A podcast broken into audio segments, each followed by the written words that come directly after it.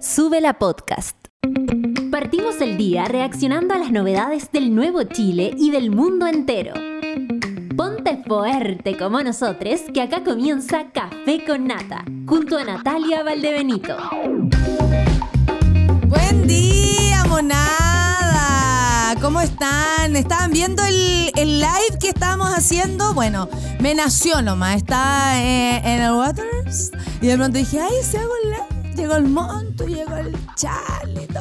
Y les presenté también a nuestro querido amigo que está participando en un programa. Le vamos a hacer toda la promo, me comprometo, porque si hay que votar, loco, todo sube la radio, se pone a votar por el monto desde ahora ya. Opción 4. No, mentira. Pero lo que sí. ¿Cómo que no? Sí, Pomoto, vamos a votar por ti. Oye, eh, y además porque son como, no sé, oportunidades que a veces aparecen en la vida y que hay que tomarlas. Y lo que más me gusta, el cómo estoy viendo a, a mi compañero, es que, que, está contento. Y eso se transmite, y eso se contagia, y eso hace que los demás también nos pongamos contentos. ¡Puf! O sea, eh, ganancia para todos. Y debo decir que esta mañana he recibido el regalo más preciado por esta persona. Ustedes saben que yo tengo, a ver, le voy a decir de inmediato, no me lo regalen, ¿ya? No me regalen bonobón. Yo no me compro bonobón, pero ¿saben por qué? Porque los amo mucho. ¡Los amo mucho! Ustedes no saben lo que me gusta. Este, esto lo voy a guardar para más tarde. De hecho, peleas eh, familiares por bonobón. Así como, ¿tú sacaste el bonobón que está en el refri? ¿Cuál? Es el, el, que, el, el único bonobón que estaba en el refri. ¿Tú lo sacaste? Y a mí me viene caracho. Caracho, yo me pongo mal, me siento mal. Siento que me pasaron por encima. ¿Ah?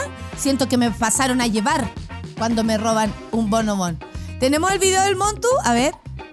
Ahí está en la tele. Me siento nerviosa porque igual. Eh. Que, que ve. Me aceptaron. Estoy seleccionado en Casa Beat. Oye, gracias, gracias. Muchas gracias. No sé si, si espero algo, porque en verdad estoy como con la noticia y igual en shock. Mi aporte para Casa Beat son las ganas. Quiero Me compartir encanta. mi música con la gente, que puedan ver lo que hay dentro y fuera de mí y también eh, aprender. Estoy contentísimo con la oportunidad. Me encanta, eh, la me quiero encanta. aprovechar al máximo Eso. para poder vivir a tope esta experiencia. ¡Eh!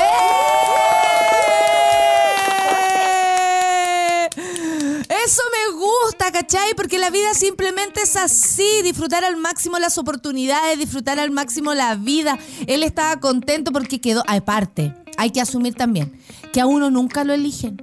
Uno nunca gana nada. O sea, díganme, díganme cuando uno gana algo. Cuando uno dice, me eligieron para tal. Una vez quiere un trabajo, no lo eligen. Una vez quiere estar en alguna situación, ganarse algo, un bingo, una rifa, poto.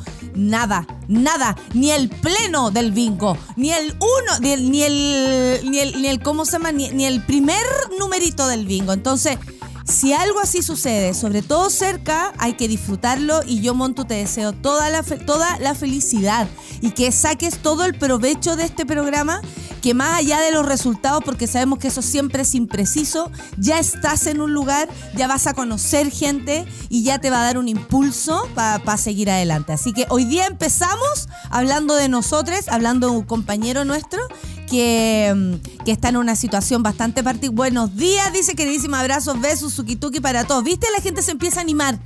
Esa es la idea. Esa es la idea. Geraldine, viniste. Ya conectada mi café con nata. Lindo día, monada. Igual para ti, pues. Buen día, mona, mona y monada, dice la Carito Moya. Lista para una nueva jornada acompañada de ustedes. Espero tengan un excelente día. ¿Ven cómo se van contagiando la buena onda? Ah, cómo se va contagiando eh, eh, eh, la alegría, porque yo veo al monto en ese video y como que me contagio. Y digo, quiero, quiero ser feliz, por lo menos un rato. Aparte que, digámoslo, en este país de mierda. Fácil no es. ¡Oh, mira el Lalo! Buen día, mones. Mi enfermera se está tomando un break y sigue con sus labores de cuidado. ¡Oh, que tengan eh, l- todos un jueves genial! Y ahí está la enfermera, por favor. Esa fotografía, el Lalo eh, mejorándose de su... Oye, Lalo. ¿Está ahí bonito, Lalo? ¿Está ahí bonito? Mira el Lalo. Tira pinta, está enfermo. Y la enfermera, abajo, la Michu enfermera. Ven, Michu, Michu, no te eches para atrás. Ven, Michu Michu, para acá.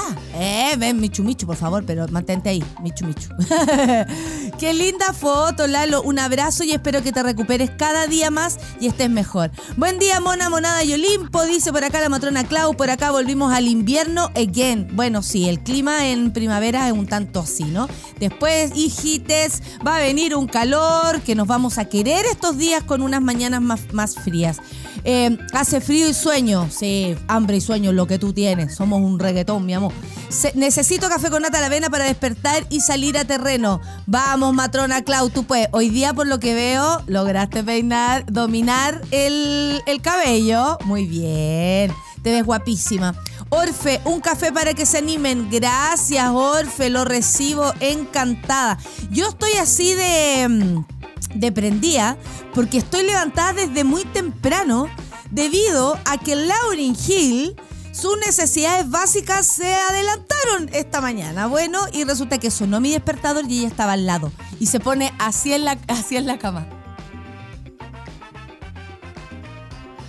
¿Me vieron? Ya, esa cara pone, eh, puse la- a los que están escuchando el podcast, puse la cabeza como encima de la mesa y me mira y, me hace así como, eh, como en el brazo, así como, ya po, ya po, te van cagar, ya po, ya po. Y empieza después con unos ruidos. Uh, ya, ese ruido de caca se empieza a estirar y todo. Y salí con ella muy temprano a- a sus necesidades, por supuesto, y por eso estoy prendida hoy día.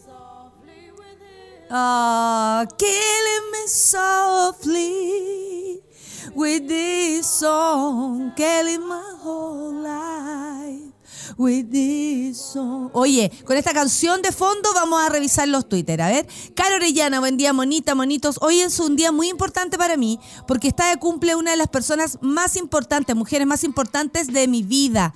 Mi mamá, mom, como le decimos mi hermana y yo. Y, mi, mi mamá Ana le dice mi sobrino. Qué linda, qué linda fotografía. Un abrazo para tu mom. Para tu mom, por supuesto, qué lindo. Los cumpleaños también animan. Los cumpleaños también prenden. Hay que decir, a mí, por ejemplo, una amiga está de cumpleaños, yo me prendo. Me prendo todo el día eh, pensando en su regalo. Incluso qué pinta me voy a poner para salir a saludarla. Me, me entusiasman los cumpleaños de mi amigo. Pronto se nos viene el cumpleaños de... Claudita Cayo, Claudita Cayo. Y lo vamos a celebrar con todo, porque ella siempre se preocupa de nuestros cumpleaños, así que nosotros también. Que mariachi, la estudiantina de la chimba, va a venir. A nadie le cae bien esa gente, ¿eh? Lo de la estudiantina, ¿sí o no? Hay gente que lo- los detesta, pero bueno, para un regalo cumpleaños no está mal. Nunca está mal un escándalo. Hambre y sueño es lo que tú tienes. Somos un reggaetón, se ríe Germán. Bueno, bueno, eso es lo que yo siento. La Carito Moya me está mostrando un eh, yo sé que estoy dando una, una. Estoy diciendo algo respecto a una marca, pero me da lo mismo. Un alfajor de bonobón con el perro. Pero eso, hacemos un llamado a bonobón que no auspicie. Pero cachen la cara el perro. Se quiere comer el bonobón. Así como, ¿acaso te gusta el bonobón? ¿Acaso te gusta el bonobón? Esa es como la carita que está poniendo. ¿Acaso te gusta el bonobón? ¡Oh, qué rico! No, te, te- esa, la cara de ese perro me encanta. Me encanta la energía con la que volviste a las Europas. Necesitaba tu energía, dice la Marietlia. Oye, es que ¿sabes lo que pasa? Si no le pongo onda, ¿para qué? ¿Para qué? En serio. Aparte que hay días difíciles. Les cuento, esta semana no ha sido fácil para mí por otros motivos, pero a pesar de todo siento que hay que estar arriba y estoy, estoy bien, y estoy con ustedes y eso me hace muy feliz. Oye, que me costó levantarme hoy, pero ya estoy conectada, dice la Vania. Claro que sí, a mí también, pero no me quedó de otra que salir a hacer cacún. Eh, buen día, monada, querida parte del bonobón. ¿Qué dulcecitos te gustan? Para llevar ofrendas al teatro, algún cujencito. Yo en ese aspecto, chiques, no soy para nada considerada. Así, ay, pero no le ponga. No, yo soy agradecida.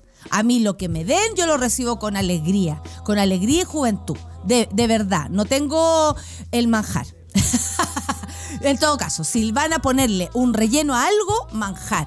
Porque así, después esté con una indigestión que no, me no puedo ni pensar, Yo por el manjar lo doy todo. Cami Garrido, buen día y escuchando Café con Nata con toda la energía para el penúltimo día de la semana. Me encanta la energía de Sube la Radio, que tengan un productivo día, mones. Igual para ti, mi querida Cami Garrido, Cami Garrido, Cami Garrido. Ahí está, eh, pillar el regalo de Lauri, ya. Ahora ya sé dónde está Alonso, así que hoy día voy a ir. Hoy día tengo un poquito más de tiempo, ayer tenía una reunión, pero hoy día, eh, hoy día voy a ir, no te preocupes. Acá tenemos a la matrona Clau que dice, me traje un aliado en la OFI porque eh, y se llevó la, la plancha para el pelo. Buen día, bonita. Mira, la plancha para el pelo. Todo para dominar la chasca. No, si uno hace todo. Bueno, este monito que ustedes ven acá es parte de dominar la chasca, pues. En esa estamos. Llegando a escuchar el café con nata, dice la Luz Fran. Ya, ¿Estamos todos? Estamos todos. Vamos a los titulares entonces de este viernes chico aquí en Sube la que vaya que se nos nota. ¿ah? Yo estoy muy prendida el día de hoy. Espero que nadie me baje de mi pony. Diputado Winter. Estamos en Sube la, Sube la News, claro que sí. Eh, diputado Winter pide investigar publicidad pagada en Facebook del senador Rojo Edwards en contra del gobierno de Chile se dieron cuenta 92 millones 255 mil 202 mil pesos es lo que el diputado está gastándose eh, en el senador, o sea, lo que el senador se está gastando en publicidad en contra del gobierno. Está comprobadísimo. Bueno, el diputado y nuevo presidente electo de, la, de Convergencia Nacional, Gonzalo Winter, ¿el presidente electo de Convergencia? ¿Sí? No lo tenía la menor. ¿Qué me dicen desde, desde el periodismo? Sí, po, el, eh, Ibañez es el nuevo presidente, eso es lo que yo estaba con duda. Bueno, Gonzalo Vinter, diputado, solicitó al presidente de la Cámara de Diputados oficial, al presidente del Consejo Resolutivo de Asignaciones Parlamentarias, eh, mentir este nombre. Ravidranat, no me quiero equivocar, Quintero. ¿Cómo dice que dijo? Ravidranat, eso dije. Eh, con el objetivo de, conocer si el senador republicano Rojo Edward ha destinado o no recursos públicos en Facebook para desacreditar al gobierno de Gabriel Boric y en especial yo creo al presidente. ¿ah? mediante redes sociales. La denuncia surgió de arroba bot checker Chile, un grupo de ingenieros que indaga las principales fuentes de, de, desinformación en redes sociales y el porcentaje de cuentas bot de Twitter de figuras influencer en la política chilena. Eh, bueno, revelando hace muy poquito que Rojo Edward fue, eh, ha destinado 92 mil lo vamos a hacer así como ya, si viene la Teletón, lo vamos a hacer en ese tono. 92 mil millones, 255 mil, 202 mil pesos. Esto en publicidad pagada en Facebook entre el 4 de agosto del 2020 y el 23 de octubre del 2022, según eh, la información entregada por esta propia red social. Así que el señor Winter le puso un, un, oficio, esto significa como eh, oficialmente despedir explicaciones y él va a tener que responder. Respondió y su respuesta, eh, yo la leí, y no dice que él no usó esa plata para. Dice que, o sea, como que nunca se, mm, como que nunca niega el haber hecho esto. Solo dice que es una campaña de fake news en contra de él. Eh. Eh. Tenemos la respuesta. ¿La revisamos después cuando veamos la noticia? Perfecto, porque tenemos la respuesta y la vamos a desmenuzar. ¿Les parece? Carol, eh, ahí aquí está, ministra Toa, dice que un policía le dispare a un criminal no es violar los derechos humanos. Cuidado con estas declaraciones. El titular de Interior, la titular de Interior entregó un nuevo respaldo a la labor de carabineros en medio de los llamados a un acuerdo transversal en materia de seguridad. En el Congreso surgieron, eh, críticas a la postura del PC y los partidos de oposición. Ah, no, si no, si la oposición está ahí para eso, no. Bueno, em, yo creo que eh, se le está dando em, de alguna manera atribuciones a Carabinero o no se le han quitado esas atribuciones Em, cuando no se ha hecho nada para cambiar las formas ni las fórmulas en que lo hacen. Em, nada podemos decir si Carabineros hace su trabajo. Nada podemos decir, eh, y, además aplauso, porque yo no entiendo por qué en, la tele, por ejemplo, de pronto, no estoy viendo televisión a todo esto, así que no puedo comentar nada de tele. Pero em, salud mental le dicen eh, siempre, eh, o, sea, como que se dice, revisen los protocolos, revisen la forma en cómo lo están haciendo. Y la verdad es que si eso no se revisa, imposible confiar en que Carabineros va a salir a hacer un buen trabajo. Lo digo en serio. Sobre todo porque Carabineros sigue mostrando eh, luces de que hay cosas que no han hecho bien.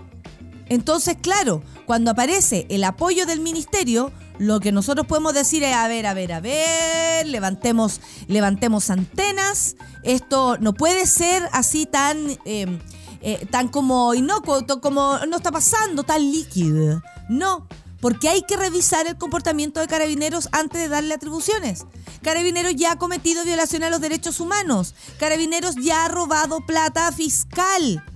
Entonces, eh, estamos dándole eh, atribuciones, apoyo a una institución que desde la ciudadanía no tiene ninguna importancia o relevancia respecto a lo que realmente hacen. Porque tú te encuentras con un carabinero después de, o, o vas con un, tu cartel y te puede pasar cualquier cosa. Entonces, no es llegar y decir, oye, no, que carabinero haga lo suyo. Cuando carabineros hace lo suyo, han pasado cosas bastante malas. Y honestamente yo yo, yo, Natalia, desde acá, sin ser ninguna persona importante en este país, llamo a revisar, porque francamente. Bueno, acá tenemos una, mm, una noticia de, del sheriff Gaspar Rivas. Defiende, comillas, pololeo eh, del partido de la gente con distintos sectores. ¿Cuál sería el problema con ser poliamoroso? Se lo preguntó. El diputado respondió a las críticas del socialista Marco Ilavaca, quien acusó al partido de la gente de negociar con varios actores en medio de la definición de la nueva mesa de la Cámara. Gaspar Rivas, probablemente que tú seas poliamoroso políticamente, lo que te hace es una persona poco confiable. Porque hoy día te podía acostar con la UDI, mañana con el PS, no, no lo dudo, mañana con el PS, pasado con eh, Republicano. ¿Y quién puede confiar en ti, Gaspar Rivas, Partido de la Gente? Ah, lo digo en serio, sigo preguntando, ¿hay monos, monas o mones que participen del Partido de la Gente? Por favor, me lo cuentan, si es que se atreven. Sigamos con la noticia entonces. Desempleo en Santiago alcanza el 8.5%. eh, eh, y acá te contamos que el grupo etario más perjudicado, por ejemplo, el mercado laboral de Santiago ha mostrado señales de debilidad, según una encuesta de Centro de Microdatos de la Facultad de Economía y Negocios de la Universidad de Chile. En lo específico, la tasa de desempleo en el Gran Santiago fue el 8.5, alcanzando un alza del 0.7 puntos porcentuales en 12 meses, llegando a las 300.318 personas desocupadas, si es que no son más y no estamos en el catastro. Eh, y ayer se estrenó eh, la nueva temporada del Chile que viene junto a Ignacio Franzani. Eh, se estuvo conversando ahí con eh, la coordinadora suizo-cultural de la moneda, o como le gusta decirle, la primera dama, pareja del presidente Gabriel Boric, Irina Caramanos. Eh, ya está disponible el capítulo completito en YouTube y pueden revisarlo, por supuesto, en YouTube y en nuestra página. Nos vamos a escuchar, yo sé que Blink, eh, ¿usted le dice Blink cuando 182? Ah, ya. 182, bueno, Blink 182, pero Blink 182, y todos le decimos así. Esta es la canción Always en el Café con Nata de Sube la Radio.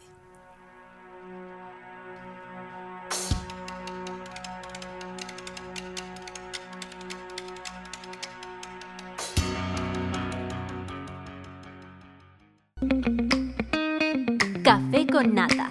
9 con 25 y yo sigo leyendo la monada. Buen día, mona mayor. Dice, ¿me ayudas a compartir? Mira, hay una fiesta. Yo no soy muy Halloween para mis cosas, pero por supuesto que me gusta el deseo. Así que voy a compartir cada fiesta que ustedes quieran promocionar. Nos ayuda a compartir esta fiesta de Halo Wheels. Somos una liga de roller derby que viajamos a competir a Buenos Aires en diciembre y esta fiesta patinable es juntar platita para el viaje. Saludos a todos. Buena Pepino. Oye, y qué buen buen cartel se sacaron, ¿ah? Cerveza, sangría, más pizza, más música, roller, hueveo, leseo, disfraces. Vayan con, a los que les gusta también patinar, apoyar esta, esta moción y espero que les vaya súper, súper, súper bien. Eh, que ganen, que ganen, que ganen, que ganen. Acá después de, de- saludar al monto arriba que va a ganar, yo ya estoy con el espíritu ganador adentro. Eh, la Carito me dice que estoy con sueñito, menos que tú. no, la verdad ya me prendí. La cara de perro está para comercial de Bonobón, notable. Me sale bien la cara de perro. Eh, sí, hay que decirlo. Y cara de perra también. y la cara de perra, ¿cómo me sale? Cecilia Vega dice, buen día, no quiero trabajar, pero igual con alegría y juventud, como dice la mona. Nadie quiere, hija. Todos estamos resistiendo. Jorge dice, muy buenos días a toda la monada, empezando a ver los cachitos que se vienen en la pega. Uy. El Pablo Piña dice, vamos a ver qué tanto Glover se volvió la nata. Va a disfrazar a Laurin para, para, eh, para Halloween. Como les decía, no juego Halloween, así que eh, no lo hago, pero me da cosita ponerle disfraces. Me, mm, o sea, yo sé que todos usan a sus perros para reírse, pero yo trato. todavía no tanto. Todavía no tanto. Oye, y el Seba dice: mañana agitada, cansadora, pero dándolo todo después del especial Sexualité de Extravaganza, el podcast de las gansas. Mira, Extravaganza, el podcast de las gansas, claro que sí. Y hoy hay machos impro, por si alguien no la ha visto. Esto en el bar Contramano.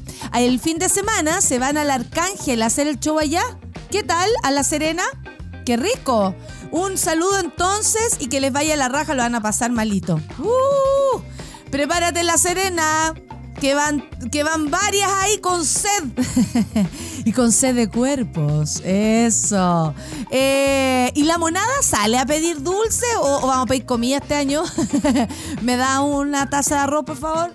Taza de arroz, travesura. ¿Sí o no? Podría ser, porque, oye, con una taza de arroz comemos dos días.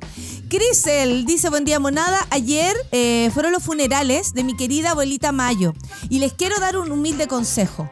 Aprovechen a sus adultos mayores. Yo no la veía hace un mes y estoy hecha pico ahora.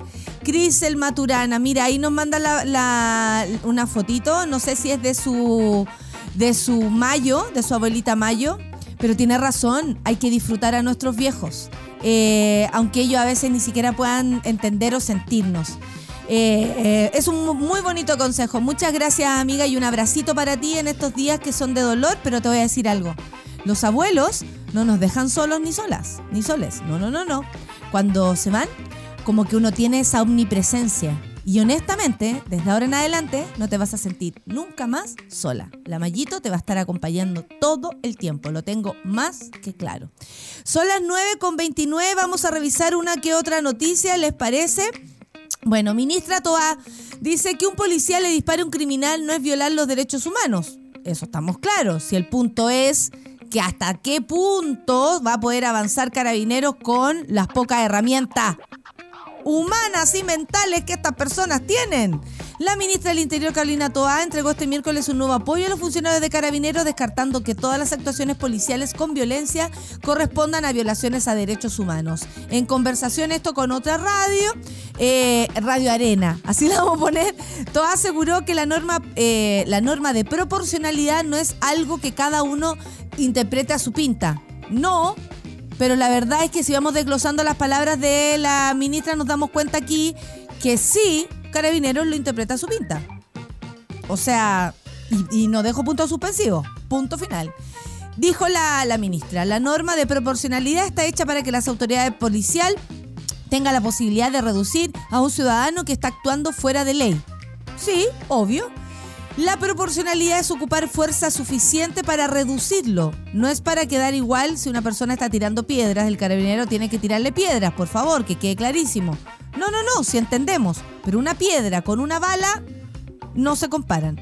Quienes están en la agenda de defender los derechos humanos dicen que cada vez que un carabinero emplea la violencia y la fuerza está violando los derechos humanos y eso no es así. Bueno, ella bastante bien lo debe saber, teniendo la historia de vida que tiene a propósito de su padre, asesinado en dictadura. Y dijo, un carabinero tiene derecho a detener a una persona, detenerla con fuerza, tiene derecho a si una persona está actuando de una forma que no puede ser controlada, a golpearla con el bastón. Ay, esto me, me, da cosa decirlo. ¿eh? Y si un criminal está disparando, tiene derecho a dispararle. O si está poniendo en riesgo la vida de otro, tiene derecho a dispararle incluso antes que eh, dispare el criminal. Ya, pero eso estamos hablando de, de cuando eh, de verdad hay un enfrentamiento o algo concreto. No estamos hablando acá de manifestaciones. ¿Por qué a los, por ejemplo, a los escolares los están, eh, los están violentando? ¿Por qué? ¿Por qué los están reprimiendo? Me lo pregunto. ¿Por qué? ¿Por qué? ¿Por qué? Me lo pregunto, en serio. Porque eh, no tiene que ver con esto. No tiene que ver con... aquí estamos hablando de criminales, perfecto. Pero ¿por qué se está ahora eh, maltratando a, lo- a lo- a los, a los estudiantes? En serio, ahí sí que no hay asimetría de violencia, ni de fuerza, ni de nada. Está difícil esto. ¿ah? La ministra continuó diciendo que un policía que dispara a un criminal o le pega un palo a alguien que esté implicado, ya, ya, ya. Si eso lo sabemos. El punto es que Carabineros ha tomado atribuciones que no le corresponden y en su momento, sobre todo eh, pensando en el estallido social, han violado los derechos humanos. Eso es una cosa. El punto es que eso no se puede pasar a llevar con esta nueva información que tenemos claro. Los pacos tienen que hacer lo que tienen que hacer. Y salen en la tele, a veces como con aplausos, porque, eh, eh, no sé, detuvieron a una banda. Esa es su pega, loco, esa es su pega. ¿A todas las personas las aplauden después de hacer su pega? ¿Su trabajo diario? No. Entonces, bueno, eh, desde la bancada del PC, Luis Cuello respondió, yo de verdad no entiendo la crítica que ha hecho la eh, el diputado Soto. Para nosotros como Partido Comunista la seguridad de la población es, un- es hoy día esencial. Es una prioridad garantizar el derecho de la gente a vivir en paz y eso requiere construir una agenda de seguridad que contemple también la participación de la comunidad. Claro, porque si se hacen cosas buenas como despejar makes, por ejemplo, de delincuentes, si es que lo habían, o de mafias o lo que sea, eso está bien. La fuerza en proporcionalidad a la fuerza. Pero Carabineros hace rato viene cometiendo errores, graves errores y violaciones a los derechos humanos. Y eso no ha habido ni uno que pague. El caballero que dejó ciego a Gustavo Gatica está libre. Entonces, eh, cuando nos ponemos a hablar de delincuencia es una cosa, pero cuando nos ponemos a hablar de protestas pacíficas es otra. Y resulta que son reprimidas de la misma manera. A veces incluso se proporciona mucha más fuerza en contra de unas personas protestando que de los delincuentes. En la misma tele podemos ver eh, el, gallo, el periodista, el, carabinero y el overol blanco. ¿Qué pasa? Nada, no detienen a nadie. ¿Dónde está ahí la labor de carabineros cuando tienen que de verdad detener a las personas? Cuando el día del 18 de octubre, que tanto se temían los, como los atentados y cosas así, ¿por qué no se detuvieron a las personas que estaban haciendo algo malo? ¿Por qué? Ya, po, ahí se toman medidas. Pero resulta que eh, se deja esto así como, como todo libre, todos hacen lo que quieren, los pacos hacen lo que quieren, los delincuentes hacen lo que quieren, los narcos hacen lo que quieren, pero cuando uno quiere protestar, te viene de inmediato el chorro del guanaco, y que no es precisamente agua. Eh, podríamos pensar cualquier cosa. Eh, bueno, la ministra toda está en lo cierto, dice también la diputada Alejandra Plasencia, se violan los derechos humanos cuando los policías sobrepasan el uso proporcional de la fuerza, tal como vimos el 19 y el 2020. Estoy de acuerdo. Estoy de acuerdo, tienen que estar a la altura de las circunstancias. Una cosa es una cosa y otra cosa es otra cosa, pero no podemos pasar por encima de la historia. No, no, no, no. Menos Carolina Toa con la, con la de ella, ¿no? Eh, Vamos a escuchar música. Esto es Jessie Ware con Free Yourself. Esa. Me gustó ese título. Free Yourself. Me lo voy a tomar. Me lo voy a tomar. Café con nata en su vela. Voy a tomar.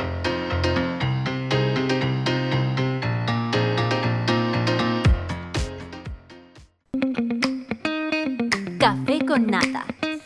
Aquí estamos de vuelta, claro que sí. Oye, revisemos la noticia, son las 9 con 39. Yo siempre que digo la, la hora me imagino que alguien dice ¡Ah! 9 con 39, chuta madre, pero como no me di cuenta, pero me quedé eso. Ya, te acompañamos en ese momento, te acompañamos en ese mini eh, infarto que viene cuando uno se da cuenta que está atrasado. Oye, eh, la minuta PM del día de ayer trae la noticia de este diputado, Rojo Edward, ¿no? 92 millones en anuncios. El diputado Winter pide investigar publicidad pagada en Facebook del senador Rojo Edwards, esto en contra del gobierno de Chile. El diputado de Convergencia Social, Gonzalo Winter, solicitó al presidente de la Cámara de Diputados a, través de un oficio, ¿ah? no nada más y nada menos, oficiar al presidente del Consejo Resolutivo de Asignaciones Parlamentarias, Ravid Dranat eh, Quintero, con el objetivo de conocer si el senador republicano realmente destinó o no recursos públicos en Facebook para desacreditar al gobierno de Gabriel Boric mediante redes sociales. La denuncia surgió, como les decía, desde Twitter, de esta cuenta de Twitter, arroba botcheckerchile, un grupo de ingenieros que indaga las principales fuentes de desinformación en redes sociales y el porcentaje de cuentas bots en Twitter de figuras e influencers de la política chilena, revelando que Rojo Eduard ha destinado 92 92 millones 255 mil 202 mil pesos en publicidad pagada en Facebook. esto es del, del 4 de agosto del 2020 y el 23 de octubre del 2022. De acuerdo al oficio presentado por el diputado Vinter, la solicitud se inicia... Eh, de iniciar tras conocerse la millonaria cifra del contenido, además de las publicaciones, por supuesto. Si bien gran parte de esta publicidad fue pagada eh, antes de que el señor Edward llegara al Senado, existen 80 anuncios pagados que se realizan durante el periodo actual. Cabe señalar, un senador haciendo esto, o sea, es lo menos, lo menos decoroso que se ha visto este último tiempo dentro de todas las ordinarieces que hemos tenido que vivir, escuchar y presenciar de esta gente, los honorables. ¿Ah? Atención con eso. Bueno, cabe señalar, dice que muchos de estos anuncios del senador no se hacen mención a su labor parlamentaria, sino que se paga publicidad eh, a críticas hacia el gobierno y al presidente de la República, el señor Gabriel Boric Font. Esto lo declara el, escrito, por supuesto, este, este oficio que manda, o sea, que en el, en el fondo obliga al señor Rojo Eduard, porque son cosas que se hacen en el Congreso, a responder. ¿Ya? Eh, ahí está. Y eh, esto lo firma el diputado. Bueno, el parlamentario Winter recalcó que es importante indagar el origen de los recursos por la relevancia de la ley de financiamiento de la política. O sea, no se pueden estar usando recursos públicos para esto. Ahora, si eso sale de su bolsillo, problema de él. El punto es que senador y un senador de la República no puede poner en riesgo la estabilidad de un país. Al contrario, debe aportar para que sea lo más estable, tranquilo, feliz y posible. Pero resulta que el Rojo Edward no piensa lo mismo. Nosotros no sabemos si esto se hizo con recursos del Congreso, pero en el caso que no sea así también es bastante relevante, dice, porque es una buena pregunta pensar de dónde viene esa plata, porque venga de donde venga, es financiamiento de la política, algo regulado en Chile, declaró el parlamentario. Rojo Edward posee 25.000 seguidores en su perfil de Facebook, 91.000 en Twitter y 21.000 en Instagram. Además, el senador cuenta con un grupo abierto informativo en WhatsApp con 293 personas que comparten sus contenidos. O sea, esto además es un, bueno, es la maquinaria que vimos también en las elecciones pasadas.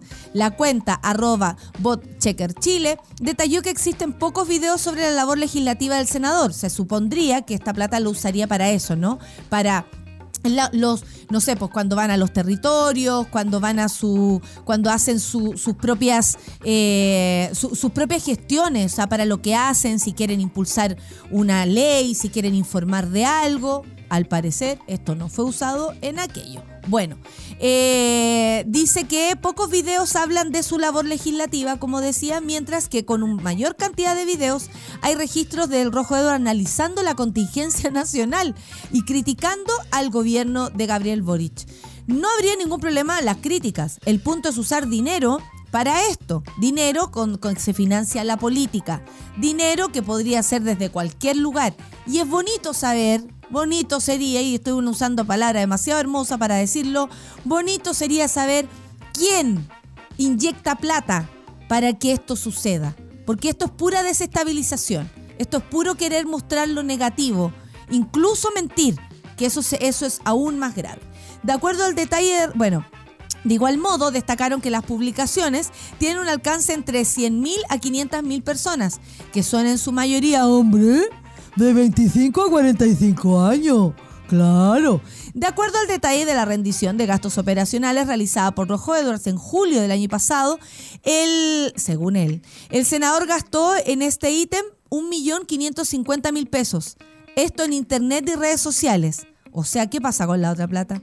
Preguntaron, eh, por supuesto, eh, a Rojo Edward y al equipo periodístico del senador sus impresiones tras el oficio solicitado por el señor em, Gonzalo Winter. Sin embargo, hasta el cierre de esta publicación de Sube la News, no obtuvieron respuesta. Mediante una declaración pública, el senador Edward acusó al Frente Amplio de instalar fake news. Ah, dar vuelta el discurso. Ay, amigo, el que ha discutido con un, con un necio sabe perfectamente que esa es la primera eh, técnica. Cuando uno discute con un necio, lo primero que hace es como, ay, tú, pero. Y dan vuelta a la situación y uno dice, ay, espérate, la enojada era yo. ¿Por qué ahora le resulta que la culpable soy yo? ¿Ah? Bueno, el senador Edward dice que eh, se quieren instalar eh, fake news y declaró que los montos invertidos en redes sociales son inferiores a los mencionados. Esta campaña de fake news e instalar falsedades, de haber gastado un monto ascendiente a los 92 millones, dice, em, en circunstancias que solamente se gastó 4.650.000 pesos. Estos recursos fueron gastados conforme a la regla bajo el ITPE en contrataciones, espacios de Internet y redes sociales, del cual hacen uso gran cantidad de senadores, publicó. Rojo Edward apuntó al senador Juan Ignacio Latorre como el líder de la campaña de desprestigio y desinformación. Bueno, peleitas entre ellos poco nos importan, honestamente. Eh, si un senador se agarra con otro por este tipo de motivo, me da lo mismo. Lo que sí queremos saber y sí queremos que responda es que si efectivamente usó este dinero o 4 millones, lo que diga, 92 millones, 1 millón, para desacreditar o usarlo no solo para su bien, ¿no? Si él tiene que mostrar lo que hace, él tiene que eh, usar sus redes sociales, eso está claro. De hecho, hasta hay un ítem respecto a eso. Ya, gástate la plata que tú quieras, haz lo que tú quieras con esa cuenta. El punto es usarlo para, y de hecho está claro, si hemos visto videos del Rojo de en eso, para desprestigiar y desestabilizar. Si él puede tener una opinión, él puede ser oposición incluso.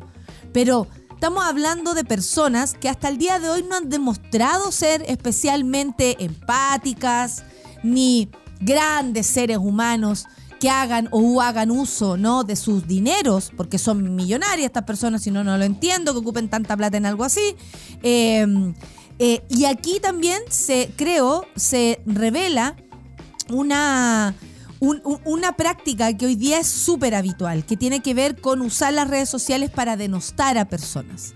Y esto aquí yo tal vez me paso a un ítem personal, dejamos al rojo Edward aparte porque no tiene nada que ver conmigo, eh, Gonzalo Winter también, La Torre, todo al lado porque yo no tengo nugget con nugget con Guad del Norte, nugget.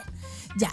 Em, sí hay un, un, yo les puedo contar que desde el 4 de septiembre en adelante, una vez que gana el rechazo, el acoso en redes sociales ha crecido yo creo que un 100%, me atrevería a decirlo. Acoso. Estoy hablando de, de malas prácticas respecto a esto. Estoy hablando de, de acosar, o sea que tú ni siquiera, en mi caso, ni siquiera puedo comentar la fotografía de una amiga, por ejemplo. Ni siquiera puedo comentar eh, nada porque aparecen la gente que lo que hace es insultarte. Y yo les pregunto a esas personas, ¿cuáles son las razones para insultar a alguien que solamente ha cometido el error, comillas, de pensar distinto a ti? Porque de verdad eso es. O sea, qué mal, honestamente, qué mal ha incurrido mi persona, qué mal he hecho yo para que de verdad se reciba este acoso. Yo entiendo que a nivel político se hagan ciertas cosas. Eh, no puedo entender que se use plata para dañar a otros, claramente pero sí se usa dinero, personas, tiempo en denostar a gente. Y yo pongo mi ejemplo porque es el más cercano que tengo y honestamente es un ejemplo bastante decidor de lo que ocurre. Porque no poder ni siquiera comentar la fotografía de una amiga o no poder eh, comentar lo que sea, tener cerradas mis cuentas, porque no se puede vivir a propósito del acoso, es parte de una maquinaria política y lo voy a decir cara dura y lo voy a decir de frente. Ustedes lo que quieren es hacer callar, callar a las mujeres, callar a cualquier persona y acosar. O sea, eso te hace sentir además incomodidad, inseguridad. ¿Por qué creen ustedes que una persona como yo cierra sus cuentas? para protegerse, para protegerme. Me estoy protegiendo. ¿Por qué? Porque he visto mi vida insegura, porque he visto que hay peligro, porque estas personas ocupan plata, porque si no, no se consigue de otra manera, o no sé por qué una persona se levantaría a echar mierda a otra, lo digo honestamente, eh, pero hay una maquinaria, se está haciendo algo.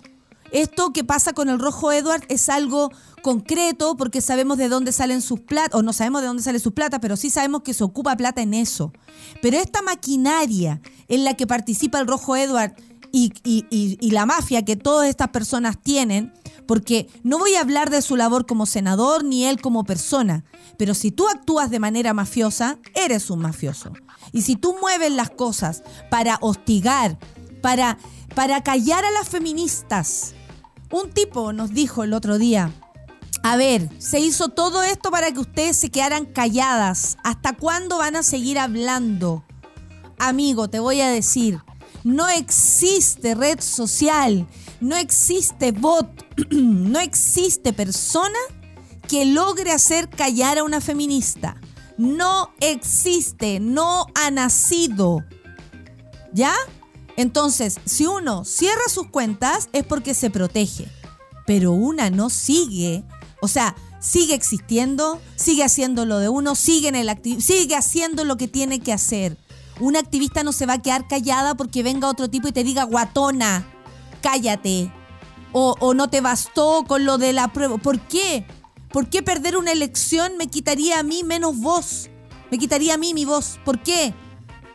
Entonces sí hay una maquinaria de personas que están acosando, y yo voy a hablar de solamente lo que conozco, acosando a mujeres activistas constantemente. ¿Para qué? Como dijo este tipo, para que desaparezcamos. Palabra horrible en este país. No vamos a desaparecer. No existe bot. No existe bot que nos haga callar. Una cosa es que yo te bloquee y la otra es que yo te ignore. Pero yo no me callo, bebé. No me callo. Son las 9 con 52. Ah, ya tenemos. Ah, ya. Vamos a ver. Ahora pas- me doy la vuelta. Pasamos a. Ayer hubo un estreno. A las una de la tarde se estrenó el capítulo de la nueva temporada del Chile que viene con nuestro querido Ignacio Franzani. Ustedes saben que yo lo amo con todo mi corazón. Entrevistó a quien, mira, lo voy a decir con su nombre, eh, con su con su estatus, ¿no? Como, como es tal cual. A la coordinadora sociocultural de la moneda que es la primera dama, Irina Caramanos. Así es como la primera dama, así es como se usaba antes. Hoy ella quiere cambiarlo todo. Vamos a ver un, un resumen o un adelanto de lo que es esta entrevista. Si es que tú no la viste, vamos. Irina Caramanos en el Chile que viene. Quiero partir este recorrido con nuestro eh, set de preguntas cortas. ¿Qué tal? Wow, sí, estoy dispuesta. Ya, muy bien. Primera pregunta, tienes que escoger entre brownie o bulu. Uh, Partí polémico, ¿ah? lamentablemente es muy poco difícil porque llevo siete años de mi vida con Bulu y lo amo mucho. Me di el trabajo de ver los followers de la cuenta oficial de Brownie, 467 mil seguidores en Instagram. En este minuto le, le acaba de dar la espalda a Es que no ¿Qué le dices a esa gente? es que somos muy parecidos. Eh, en el fondo, Brownie es más, ¿cierto? Brownie es más extrovertido Sí. y Bulu es más bajo perfil. Muy, muy bajo perfil. Cada uno se parece a las mascotas que tiene. Exacto, se cumple, ¿no? Se cumple.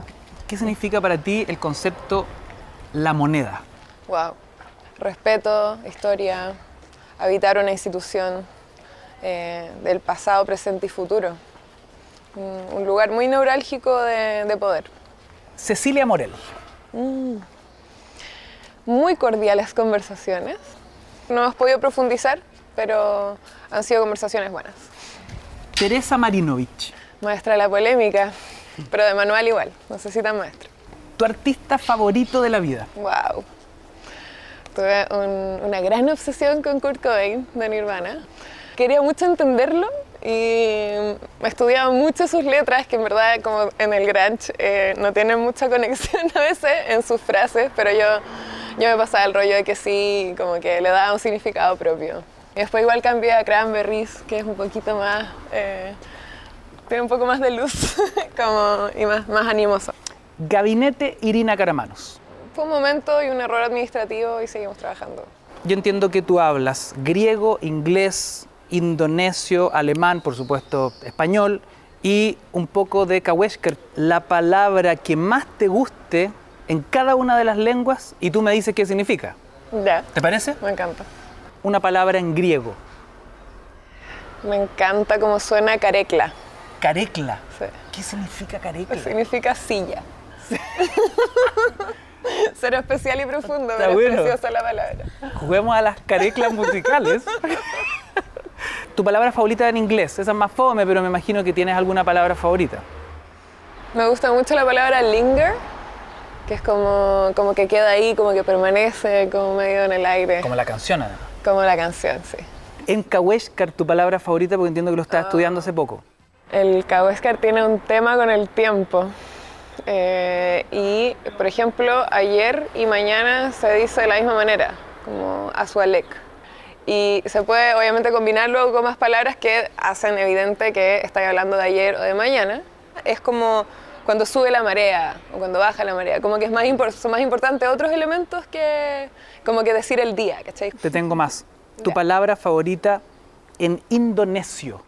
Hay una que es bacán, porque eh, es orangután.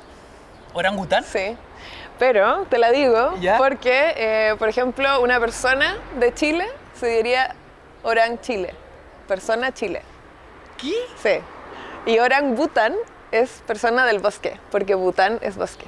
¿Y en alemán tu palabra favorita? Oh, Se dice Weltschmerz y que es dolor de mundo. Por ejemplo, si hay una noticia mundial como dolorosa, como para la humanidad, Una tragedia, una sí, catástrofe, sí, una uno podría guerra. decir como que uno tiene dolor de mundo. Ajedrez. ¿Qué significa ese? ¿Sí o no? Qué increíble cómo se conoce, eh, cómo, como que lo, lo loco que es ser políglota en serio. Porque eso te hace entender el estudiar los, los, idiomas. Bueno, un abrazo, Irina Caramano. Es posible, si vienes, Irina, a nuestro programa, te dejamos invitada, por supuesto, eh, para lo que quieras conversar. Bien cocoroco, a mi amigo, ¿ah? Cocoroquito estaba. Cocoroco, la, la palabra de Javier Amena. Sí, me lo imagino. Muy. No, yo te conozco los gustos, Franzani, así que estoy segura que te pusiste cocoroco. Oye, eh, pero linda entrevista y bacán eh, eh, oportunidad para conocer un poco más a Irina Caramanos. Un abrazo para ella también. Muchas gracias por colaborar con el Chile que viene. Oye, eh, Chile que viene, vamos a, a la pausa porque ya viene nuestra querida Rafa a la terapia. El programa de hoy se nos ha pasado volando. Vienen que ponerle onda al día hace que la cosa camine más rápido, pongámosle todo. Esto es Cali Ushis con No hay ley aquí en el café. No hay ley ni bot que nos calle. Ya lo sabemos. Café con la.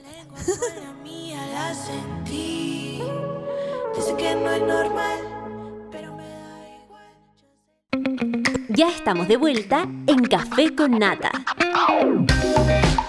10 con 2 minutos y les cuento que después del, de, su, de, de nuestro programa Café con Nata, musiquita y luego de inmediato, a la horita después, Satélite Pop con Claudita Cayo. Al mediodía Isidro Ursúa con Caceritas y todo el cacerismo oficial. Ya a las 3, las 2.10, Nicolás Montenegro y Fernandita Toledo. Les cuento que Editorial Planeta presenta Decididas. Yo ya les he dicho de esto, pero no está de más recordarlo. El nuevo libro de María Florencia Freijo, la autora de Mal Educadas. Desgrana tres ejes eh, aún profundamente marcados en la injusticia, el amor, el sexo y el dinero. Un libro para conocer cómo a las mujeres se nos ha apartado siempre del poder y para que esto no nos vuelva a pasar. Un ensayo esclarecedor, un tan potente como intimista, tan lúcido como sincero. El nuevo libro de la divulgadora de género del momento en Latinoamérica, Decididas, disponible en librerías y tiendas digitales. ¿Ya, ya, ya se fueron los libros en nuestro concurso o esto sigue? Sigue el concurso en arroba sube en Instagram. Comenten y se pueden ganar uno de los tres libros que hay de Decididas para que tengan un buen fin de semana leyendo. Y hoy a partir de las 19 horas sigue la transmisión de los premios Todo Mejora en el canal de YouTube. Los premios cumplen 10 años. Qué lindo, yo tengo mi premio Todo Mejora. Y me siento muy feliz por eso. Eh, de verdad que sí. Oye, ¿vamos a la terapia? Vamos a la terapia. Ah, el canal de YouTube de Súbela. Ahí va a estar, los premios Todo Mejora. Excelente, excelente. Vamos a la terapia, saudade de terapia, saudade. Una vez a la semana, definitivamente nos hacemos cargo de nuestros miedos, dolores y dudas. Aquí viene una nueva terapia grupal junto a Rafaela Di Girolamo. ¡Eh, Rafa! ¡Tanto tiempo! ¿Cómo estás? ¿Cómo Bien, ¿y estás? tú? ¿Cómo estuvo ese baile por allá, por Edimburgo?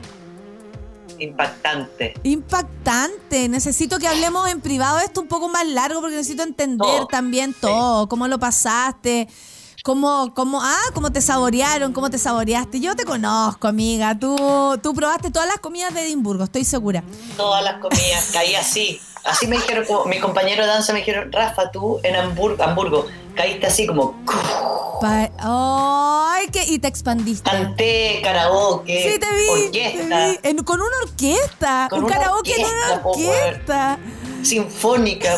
Si uno no se sube a esa weá, ya está cagado. Como no te subiste a nada. No, y tú así, Ah. todo en Hamburgo, ¿qué importa? Eso es lo que provoca viajar, como, ah, si nadie me calla, me va No, me y no solo eso, la gente riéndose, como la gente feliz. Cuando, Ay, qué lindo. cuando se sube la- el gallo a cantar Whitney Houston y, y es peor que de lo peor que uno vio y la gente lo aplaude y uno dice, ya, po, ¿pa' ¿dónde? Vamos. Y lo que decía a propósito en la mañana, que increíble cómo lo- los sentimientos se van compartiendo. Por ejemplo, tú estás contenta, nerviosa, todos nos vamos a poner contentos y nerviosos si estáis cantando. Y eso se transmite y quedan todos con una energía removida. O sea, no Sí. es menor y ahí tú pudiste presenciar lo que es provocar alegría desde el escenario. Ahora conoces mi satisfacción, querida amiga. Oye, Y no es menor, Natalia, como eh, aprovechando todos estos años acá, eh, poder lograr cosas cuando uno se lo propone, ¿no? Mm. O sí, porque hemos Como- visto tu, tu periplo eh, de tu Todo, vida y el tuyo danza. también, po. Sí. Y el tuyo también, sobre Sí. los escenarios, moviéndose para afuera, como los saltos que nos hemos pegado, encuentro que son que nos merecemos una super comida en un super restaurante increíble, con un super buen vino. Estoy súper de acuerdo con esa Estoy super súper de idea. acuerdo. Con esa super idea, ya basta. Oye, Rafa, eh, tenemos a muchas personas en nuestro café con nata y lo sabemos porque a través de la, eh, en la pandemia nos dimos más cuenta, ¿no? Que había muchos que eran cuidadores y los cuidadores con la pandemia, cuidadores y cuidadoras, lo voy a decir cuidadores porque suena más eh, general. Dale, Dale. me parece que han salido del closet en este tiempo. ¿No te parece? Como que antes era una, una labor silenciosa, una labor obligada también. Como, bueno, usted es la hija joven a cuidar, usted es la hermana a cuidar, usted probablemente a las que más le toque a las mujeres. Y hay un Y síndrome. especialmente a las que no tienen hijes. Exactamente, lo que me espera. El síndrome del cuidador. Hoy tengo mucha pena, voy a, voy a hablar del el testimonio que nos llegó. Hoy tengo mucha pena, mucha pena. Por eso escribo. Han pasado tres años desde que mi mamá se fue de este mundo por un cáncer agresivo, un cáncer donde el dolor no tiene umbral, solo está ahí, carcomiendo la voluntad de vivir. No le extraño, éramos muy diferentes. Desde que falleciera, además estaba sufriendo y ninguno fuera de ella podía hacer algo.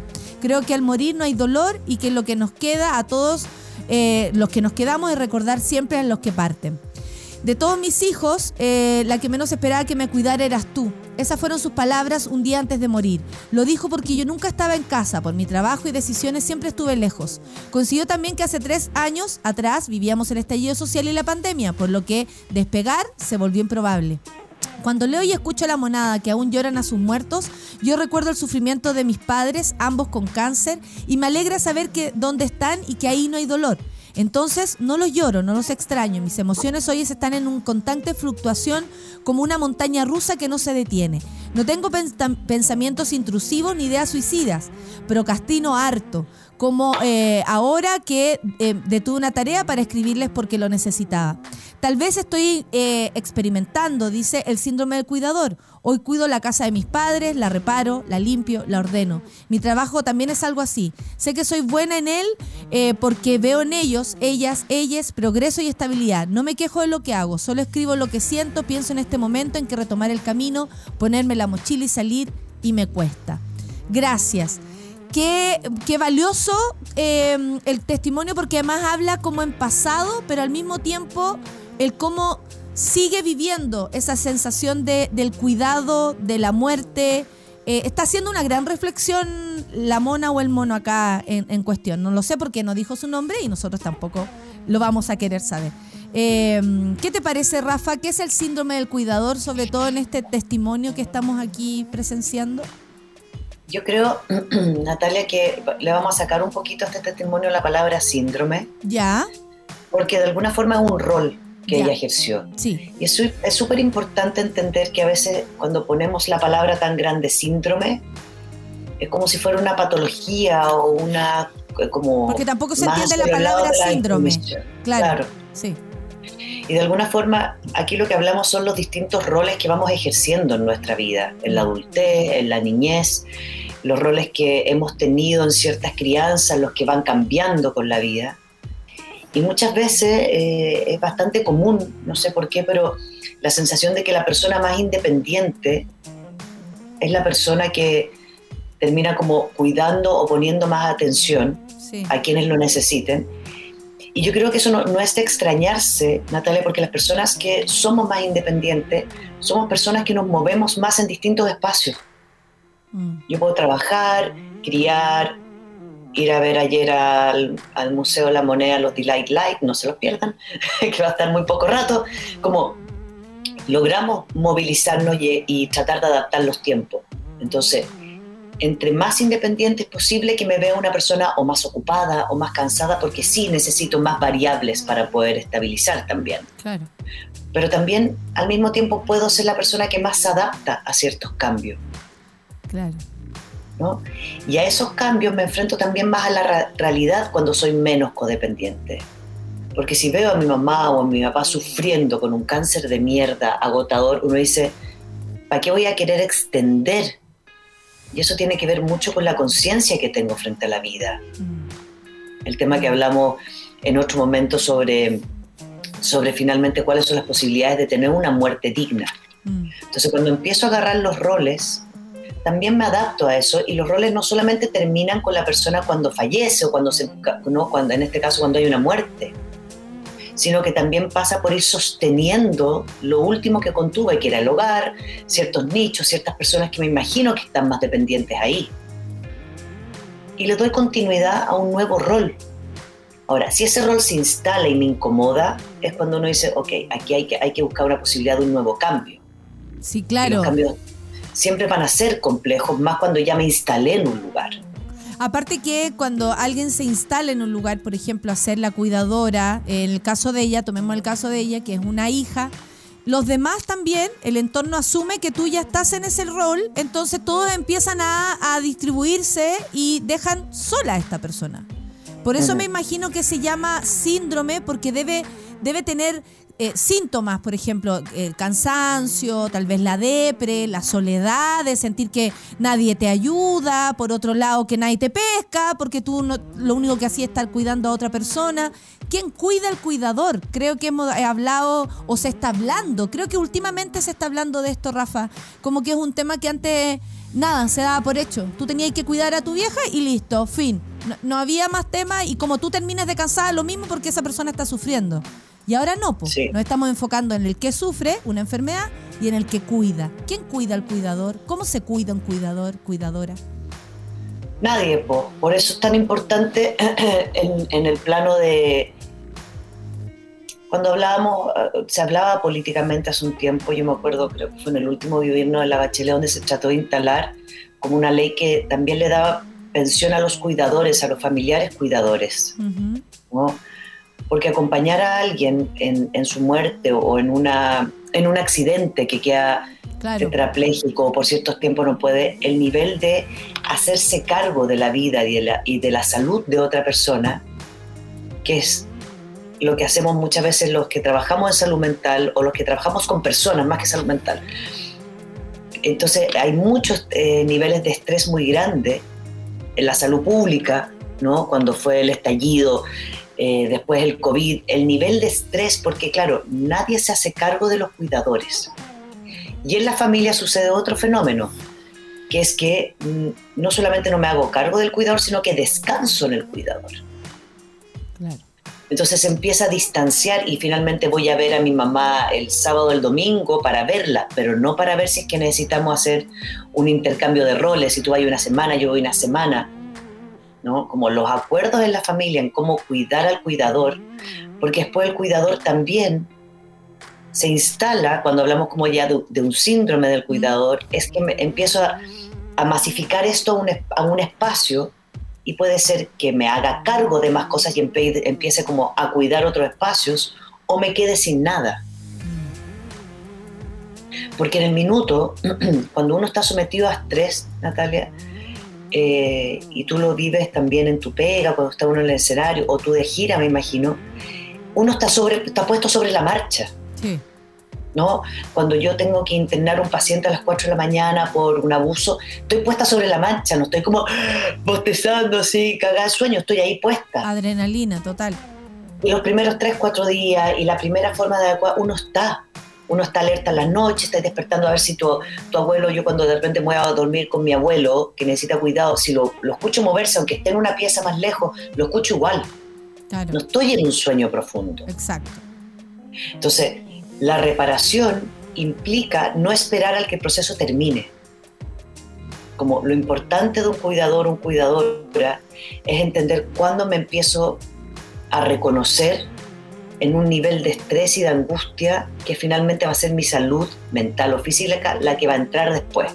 O estados depresivos después. Exactamente porque estoy tan arriba, haciéndome cargo, a lo mejor sintiéndome validado, etcétera, que después cuando bajo me falta el reconocimiento, me falta el cariño, me falta el descanso y lo puedo empezar, claro, y lo puedo empezar a buscar en otros roles haciéndome dependiente de otras cosas, o de la casa donde estaba, o desde, no sé, por repartir, como me puedo instalar en ese mismo rol, por Bueno. la carencia y por ese rol medio cariño. La mona no está viviendo ahora el- la labor de cuidado, no está cumpliendo la hora Claro. porque, porque sus padres fallecieron, pero también está con esa angustia, porque probablemente dices tú como de, de quedar eh, como ese vacío, como cuando uno tiene algo que hacer, lo estrena o saca el libro y después, oh, ¿y ahora qué hago? Y quedáis como pingüino. Madagascar ahí en, en ¿cómo se llama? En la, en la Antártica. ¿Y ahora qué? Nada. Entonces, eh, claro, eh, hay mucha adrenalina en el cuidado y luego quedas solo o sola. eh, o sea, tú estás diciendo que el cuidador se cuida solo.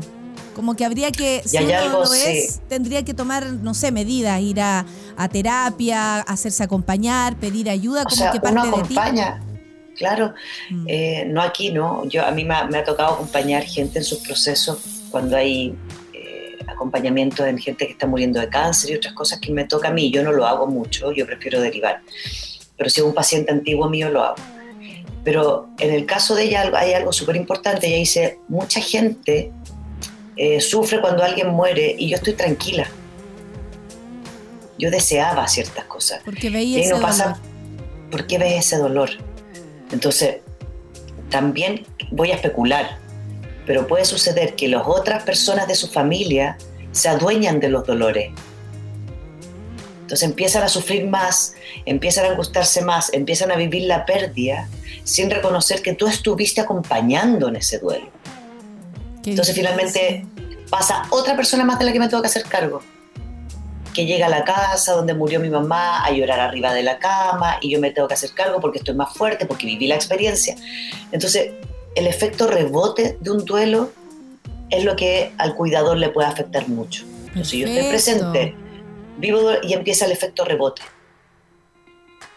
Que quienes entran, empiezan a entrar en este rol que se me dio y, si, y, y la característica de hacerlo bien o mal es que lo sobreviviste nomás. Y además me imagino que existe como esa presión eh, como a seguir en el cuidado, porque ella está en la casa, está desarmando, armando, rearmando la casa, Claro. probablemente recibe estas visitas, o sea, como que ella se queda a cargo de, de este duelo, cuando no puede vivir Sí. ni siquiera el propio, que a lo mejor es mucho más difícil, por mucho que haya estado ahí, ella ha visto todo, esté consciente que, que están sin dolor, como dice ella, lo cual la, la pone tranquila. Igual es un dolor, igual es su propio duelo, de su propia Claro. misión casi. Como terminó tu misión, ¿ahora qué? Ahora sanar ¿Ahora tu qué? propia herida. Y, y también ¿cómo reconozco esa herida? Mm. Porque ahí hay una, generalmente hay un juicio personal como, si no estoy sufriendo y no estoy llorando y estoy contenta, es porque en realidad no los quería tanto, no me llevaba tan bien tan ellos, porque ellos no esperaron que era yo la que los iba a cuidar, que es lo que me dice mi mamá. Entonces uno dice, claro, ¿por qué el mamá no esperaba que ella fuese o él fuese la que la cuidara? Porque trabajaba mucho. Y yo digo, ¿qué tiene que ver el trabajo y el tiempo con la calidad? Entonces, también en la familia hay una confusión de eso, cantidad versus calidad. Entonces, también yo puedo especular que como ella es la que menos estaba, porque la que tenía más trabajo también le tocaba. Claro, claro. Como hay muchas variables ahí que se pueden ir cruzando en este caso. Si a ella le llegó esto exactamente por eso, o era la persona que estaba siempre siendo enjuiciada porque es la que demuestra menos afecto, la que no va al 18 de septiembre y se va sola con las amigas.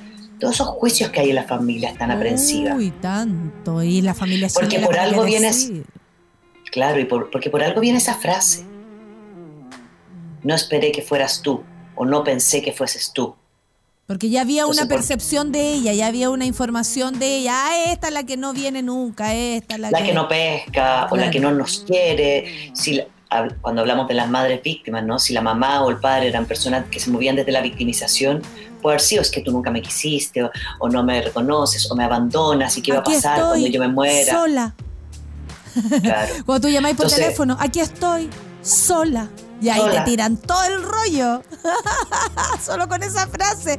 Oye, Rafa, eh, para quienes, por ejemplo, nos están escuchando y están y son cuidadoras, cuidadores eh, de, de quien lo sean, ¿no? Eh, ¿Cuáles son las señales para estar atentos que esto no te está haciendo bien? Que hay algo que, o desde el principio hay que, eh, ya, voy a cuidar, por ejemplo.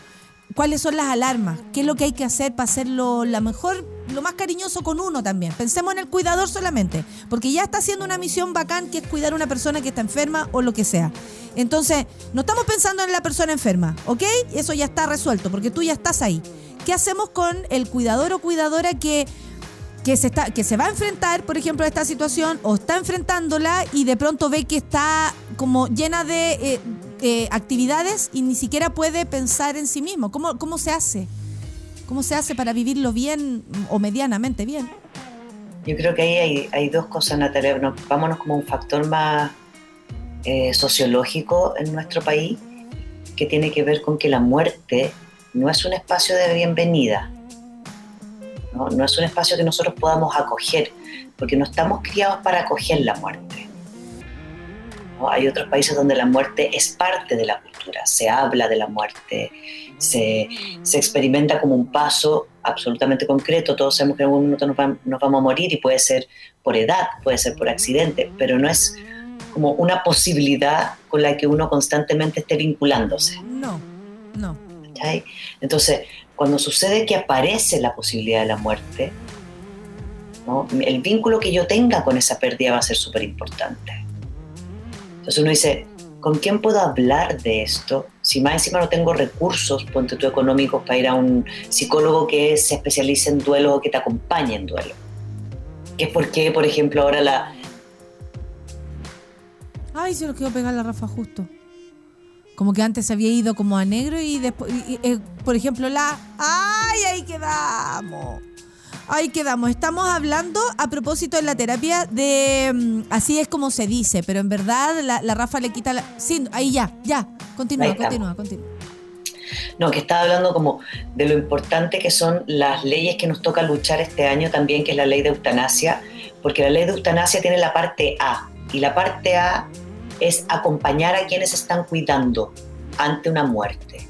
¿no? Todavía no va a pasar que la persona que está con la enfermedad pueda decidir, pero sí esta ley que la réplica que se está tomando en Chile tiene que ver con la de Canadá, es cómo el Estado se hace cargo de no solo administrar un poco económicamente a la persona, porque a veces tiene que dejar su pega, sino que también darle recursos emocionales o herramientas para poder contener la situación. O sea, sentir que alguien se puede estar muriendo, estar en alerta constantemente, el nivel de estrés de eso. O sea, si pensamos que las personas en el hospital cuando hacen turno de 24 horas en en estos como en estas urgencias o, o en la UCI o no sé qué están constantemente con un nivel de adrenalina terrible que después tienen que dormir dos días Sí. Entonces, una persona que se instala a cuidar a alguien que está con conflictos, que el aire, que no sé qué, que el dolor, que, que la espalda, que hay que mover o acompañar al baño y ver cómo esto se va deteriorando, es, es enfrentante y vivir una muerte. Y ahí es donde uno dice, ¿cuáles son las herramientas para enfrentarse a vivir una muerte? Es exactamente o la compañía o el conversarlo. Muchas veces cuando a mí me ha tocado acompañar y hay cuidadores, uno hace un vínculo con quien está muriendo, con su cuidador, de dialogar la muerte también, de dialogarlo, ¿no? de instalar el tema, de poder hablar de los dolores, hablar de las penas, también un súper bonito momento para hacer eh, como cierres. ¿Qué te acordás de tu día? ¿Qué me acuerdo Aparte yo? que me ¿En qué imagino que un tú? cuidador lo que también quiere hacer es casi que salvarle la vida a esa persona. Entonces también hay que poner en la mesa el tema de la muerte precisamente porque es una opción. Porque es una opción y porque a veces ya no, no queda otra. No queda otra. a veces claro. es mejor. Esta gente que intenta como estirar el elástico, Mm. Como personas que están en coma 5, 10 años, cuando ya hay muerte completa y todavía estás, estás como este espacio de fe. Eh, la agonía de quienes están fuera también, Claro, se agoniza en, en- en comunidad. en comunidad. Entonces, si yo estoy cuidando a alguien y esta persona fallece y yo estoy más tranquila, pero no cambié mi rol, voy a empezar, empezar a moverme en estos espacios con otras personas y puedo buscar espacios de cuidado, parejas que necesiten cuidado, amigues, como me empiezo a instalar desde ese lugar, desde el cuidador. Empiezo a repetir ese patrón en distintas áreas, no solamente en personas que estén enfermas o que tengan necesidades. Entonces también se buscan parejas que a lo mejor fueron depresivas, parejas que a lo mejor tuvieron alcoholismo, parejas que a lo mejor tengan problemas con eh, la madre que murió, porque genera una herramienta y una habilidad de cuidar. Oye, Rafa, y después la persona, además me imagino que cuidó, como dice ella, que ya está y lo repite, me imagino que es por también que se lo repite a sí misma, como ellos están bien, están sin dolor. Me imagino que queda un gran vacío en esas personas porque lo dieron todo. O sea, su sueño, su despertar, todo el día. eh, probablemente esa persona tampoco se alimenta muy bien para poder estar ahí. Se pasan sus horarios de. O sea, esa persona queda en un estado, me imagino, de vulnerabilidad también. No es como, se terminó, se murió, listo, yo sigo con mi vida. No es así. O sea, hay un proceso. De hecho, la mona nos escribe después de este proceso, no nos escribe durante, sino que nos escribe ahora. O sea, también hay un post, un, un- un- una situación Y ese post. post, y ese post, Natalia, y no quiero usar la palabra abuso aquí, ¿ah? ¿ya? Sí. pero sí es una exigencia mayor. Y si la familia o otros integrantes no ayudan, uno puede pensar que es como un, un abuso de tiempo emocional y de espacio. Claro. ¿sí? Claro. Como un poco abuso de esta persona que según yo tiene el tiempo porque no tiene tanta responsabilidad. Por eso digo, siempre es como, si tengo hijos, ah, quedo libre. Digo, no, pues si tenés hijos te turnás igual. Te turnás igual. Veía yo a la amiga, vaya una semana. Y finalmente tenemos que acordarnos que los duelos, igual que las separaciones, son atemporales. Mm. Entonces, no es que muere y yo lo vivo. Oye, buen tema ese, la temporalidad del dolor. Claro. Porque, en ella, no si ella era la cuidadora, yo creo que no. No, Si ella era la cuidadora, yo voy a dar por hecho que fue ella también la que se hizo cargo, y dice ambos, ah, se, me, se me había pasado esa parte, dice, eh, habla en plural. madre. Sí, Sí. padre y madre. sí. Entonces, habla de dos personas, entonces es posible que le haya tocado uno y el otro seguido, o más o menos al mismo tiempo. Mm, mm. Entonces, no sabemos hace cuánto tiempo la última persona que estaba ella a cargo falleció. Y después de eso viene como el, el resolver, ¿no? Como, eh, las, a veces las platas, los seguros, las huevadas, el auto, vendo la casa, no vendo la casa, como reparto, pueden no sé sacar qué, de bla, ahí volando. Por ejemplo, vamos a vender la casa, pum para afuera, y vos cuidaste tres años y no tenéis dónde vivir. O sea, pueden Claro, pasar cosas además. Sí, entonces pueden sostenerse las urgencias. Claro. Por eso es atemporal, Sí. ¿no? A veces, ¿no? Pacientes míos que se les muere a veces el hijo y al que, tuvo, el que tuvo que resolver, contener, hacerse cargo del ataúd, bla, bla, bla, suele llegar aquí cuatro años después. ¿Sabes qué? Lo hablamos una vez que tú, eh, hablamos de la crisis de pánico que tú dijiste, uno acumula y luego te viene. Ayer hablé con una amiga, no voy a decir su nombre porque no viene al caso, además no la conocen, que falleció su madre, no, todavía no cumple un año. Y me dijo que el otro día le había venido una crisis de pánico. Me acordé inmediatamente de ti. Le dije, son penas, problemas, eh, todo acumulado, amiga, así como viniste a explotar ahora. Esto es como un ataque de para sacar la mierda y de ahí empezar otro proceso. Hablemos de eh, la temporalidad del dolor, como los duelos se vienen después a veces. Oye, yo estaba bien y resulta que después no. O, la- o- o los términos de pareja también, la persona puede estar, uh, terminé, ya no hay problema. A los seis meses, concha tu madre, lo amo. No sé, cualquier cosa así. Hablemos de eso. Gracias, Rafa. La gente está muy feliz, Ya, sobre todo porque sabemos que nuestra monada es muy cuidadora, muy amante de sus, de sus amores. Oye, así que Natalia, sabemos que nos pregunta. podemos encontrar. Dígame. En el Twitter la orfelina no escribió algo ahora. Eh, la orfelina dijo, la Rafa tiene mucha razón en lo que dice. Te lo juro, eso dijo. Puso, Eso, sí, eso puso, eso puso para que esto es un poco para ella. Sí, para ti, Orfe, y para todas las cuidadoras que de ella es una nuestra... cuidadora. Exacto, lo es, y con todo lo que tiene que hacer, además es cuidadora. Entonces, ahí tenemos también otro ejemplo de... eh, y tenemos varios en el Café con Nati para esto, Sí. para ellos, ellas y ellas, era nuestra terapia del día de hoy. Gracias, Rafa, que tengas un lindo día. Nos merecemos esa comida con todo lo bueno que nos merecemos. Un abrazo, te quiero. Chao, Clau, Chao. chao, todos. Nos vemos. Ahí estaba la terapia para ustedes con amor, como siempre. Hay que hablar de nuestros dolores, hay que hacernos cargo. Escriban, por favor, no digan mi nombre, arroba gmail.com, todos sus dolores. Y no es necesario que digan arroba algo, no es necesario. Eh, Sin decir su nombre, aquí vamos a hacer eh, luces de lo que ustedes necesiten. Porque la terapia sigue, siempre nos necesitamos terapiar y entre todos, más encima juntitos, qué mejor. Un abrazo, monada, que estén muy bien. Arriba el ánimo y si bueno, si se cae, piensen que hoy día amanecimos arriba. Un abrazo, que estén muy bien, los quiero mucho, mucho, mucho, mucho.